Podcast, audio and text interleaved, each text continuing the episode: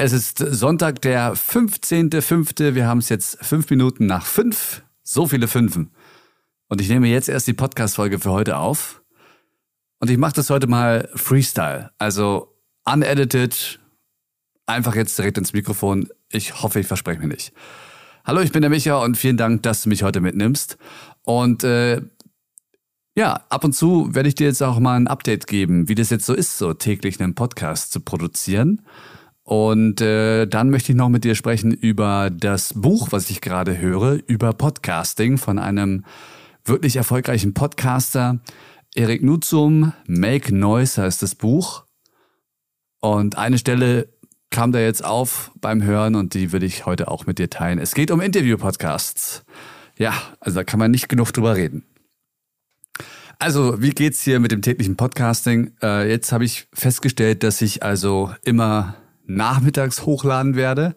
Ich komme also jetzt wirklich langsam auch in so eine Routine rein. Ich nehme den so meistens 14, 15 Uhr rum auf, damit ich dann die Episode spätestens so gegen 17 Uhr hochladen kann. Ich habe keine Ahnung, ob das passt, ob äh, die Hörgewohnheiten der Leute sich daran anpassen oder. Aber das Schöne ist ja bei so einer Podcast-Episode, man kann sie ja auch noch am nächsten Tag hören. Ja, und das habe ich auch festgestellt. Also viele hören ähm, in die neuen Folgen rein am Tag selbst, aber auch noch Tage später werden die geklickt. Ich denke mal, weil die relativ kurz sind und auch kurzweilig, kann man das dann schon mal aneinander rein vielleicht, ja? Ein, zwei Folgen hören. Das würde mich echt mal interessieren. Also das ist ja wirklich Feedback, was wir Podcaster sehr selten bekommen. Also wenn du Podcaster bist, dann stellst du das vielleicht auch fest. Wenn du das hier also hörst und du kannst mir einfach mal eine kurze Nachricht schicken, wie du diesen Podcast hörst und ob dir das so passt oder wieso deine Gewohnheiten sind. Also wenn du das teilen möchtest, dann wäre ich dir unheimlich dankbar, weil das ist äh, sehr interessant und Außerdem könnte ich daraus dann wieder eine Folge machen. Denn eins habe ich festgestellt, dieses tägliche, ähm, erst ging das so relativ gut los, ne? Und ich war voll, Feuer und Flamme und bin es immer noch. Aber letzte Woche habe ich echt festgestellt, weil ich auch andere Projekte noch hatte, ähm, bisschen mehr als sonst, dass ich so fast so ein bisschen an meine Grenzen gekommen bin. Ähm, das liegt aber auch daran, dass ich jetzt auch äh, ganz viele Interviews terminiert habe und eigentlich diese Interviews am selben Tag dann auch hochladen möchte. Und das ist aber nicht immer machbar. Also ich will halt aber auch nicht wieder in die Situation kommen, wie sonst oder schon mal bei mir so war, dass ich ganz viele Interviews aufnehme und dann monatelang nichts damit mache. Also ich will die immerhin innerhalb von einer Woche dann hochladen. Das ist mir ganz wichtig. Aber die Qualität, die soll ja auch nicht drunter leiden, nur weil ich das jetzt hier schneller mache und täglich. Und was ich auch noch festgestellt habe, ich schreibe überhaupt nichts mehr auf.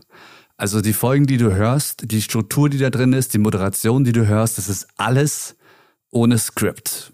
Und ähm, das schult extrem. Also ich bin es ja auch gewohnt, ich habe ja auch moderiert, jahrelang im Radio. Und da ist man da ein bisschen trainiert aber das kann auch ein bisschen rostig werden, ja. Also dieser Skill kann auch ein bisschen einschlafen. Und das ist auch gut, dass ich mich da jetzt pushe, weil ich einfach keine Zeit habe, Skripte zu schreiben, ähm, dann auch einfach die Moderation reinzupacken ins Mikrofon, hier und da nochmal nachzubessern. Und äh, das war's dann. Also, falls du dich interessierst, wie ich das so mache. So, jetzt kommen wir mal zu dem Buch. Erik Nutzum, Make Noise. Warte mal, lass mich mal checken. Ja, genau, so heißt es. A Creator's Guide to Podcasting and Great Audio Storytelling. Das kann ich übrigens nur empfehlen. Kostet bei Audible 15 Euro. Es sei denn, du hast ein Guthaben. Kindle-Edition 10 Euro. Taschenbuch 13,99 bei Amazon. Ach, guck mal, es gibt sogar eine Audio-CD. Krass. Für 25 Euro. Heftig. Na gut, die muss ja gepresst werden, ne? Aber da hat er jetzt übrigens letztens auch über Interviews gesprochen. Und ich habe ja auch schon sehr viel über Interviews gesprochen. Wenn du mal in meinem Podcast ein bisschen runterscrollst, da findest du auch Episoden dazu, ganz verschiedene. Und äh, oftmals zweifelt man ja auch so ein bisschen, ne? wenn man mit Leuten spricht und Podcastern. und äh, was, wie die das so machen und warum die das so machen. Und da denkt man sich ja auch, Mensch, ja, also ist da mein, mein Gedanke überhaupt richtig, ne? Und dann ist es aber wirklich sehr angenehm, wenn man denn jemanden trifft und sei es in Buchform, der so ein bisschen das ähm, untermauert, ja, das eigene Denken. Und er sagt nämlich auch zu Interviews, also er sagt es sogar ein bisschen krasser, als ich das jemals gesagt habe. Er sagt, dass Interviews, die ohne dass sie angefasst werden, also ohne Editing, wie auch immer das aussieht, wer das sendet, der handelt fahrlässig. Ja. Also ist jetzt keine direkte Übersetzung. Ich habe jetzt nicht mehr genau seinen Wortlaut im Ohr. Aber in die Richtung ging's. Also der macht es einfach falsch, hat er, glaube ich, auch gesagt.